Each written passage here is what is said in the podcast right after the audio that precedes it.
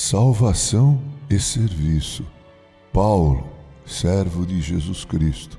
Essas são as primeiras palavras do apóstolo em sua carta aos Romanos. Somente quem conhece muito bem a biografia de Saulo de Tarso pode dimensionar o que essas palavras realmente significam. Saulo era seu nome com que foi batizado. O termo Tarso tem a ver com a cidade onde ele nasceu. Essa cidade estava localizada na região da Cilícia, na Ásia Menor, onde hoje é a Turquia. A Cilícia era próxima da Capadócia e ambas as regiões bem próximas da Síria. Não se sabe ao certo porque, a partir da primeira viagem missionária, Lucas, o escritor, o historiador, passa a se referir a Saulo como Paulo. Pode ser que, com o uso de um nome grego, gentil, ele pudesse ser melhor aceito entre aqueles a quem Deus lhe confiara a evangelização. Entre 13 e 14 anos, Saulo foi estudar aos pés de Gamaliel em Jerusalém. Ele mesmo diz ter se sobrepujado a todos os outros alunos de Gamaliel que tinham a mesma idade dele. Paulo se tornou um fariseu, o segmento mais radical dentro da religião judaica Paulo se tornou, como fariseu, um perseguidor implacável da igreja. Ele foi conivente com o apedrejamento e morte de Estevão. Ele teve grandes dificuldades em crer em Jesus como Messias, porque, como judeu, ele não podia conceber a ideia de que o Cristo tivesse uma morte tão amaldiçoada como a morte por crucificação.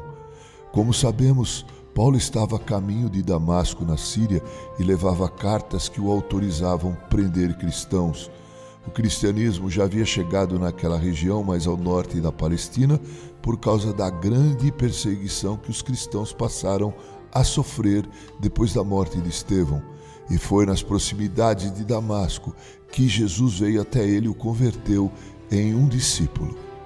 No momento de sua conversão, Jesus disse a ele: mas levanta-te e entra na cidade, onde te dirão o que convém fazer. Atos 9:6. Três dias depois ele foi batizado. Depois de um período em que esteve nas regiões da Arábia, ele voltou à cidade de Damasco e começou a pregar o Cristo a quem ele havia perseguido. O Cristo crucificado, mas que agora ele havia conhecido como Cristo ressurreto. Sua vida nunca mais foi a mesma. De senhor de si mesmo, ele foi feito servo de Cristo. Sua vida passou a estar nas mãos de Jesus, de Jesus de Nazaré, o Cristo ressuscitado. Agora, Paulo sabe que sua existência e vida deve ser para agradar a Deus e não a homens. Agora ele sabe que está sob o comando do seu Salvador e seu Senhor e que servi-lo é o mais fascinante projeto de vida. Querido ouvinte, espero que também tenhas tido encontro com Cristo e que Ele, além de teu Salvador, seja teu Senhor e que você o sirva.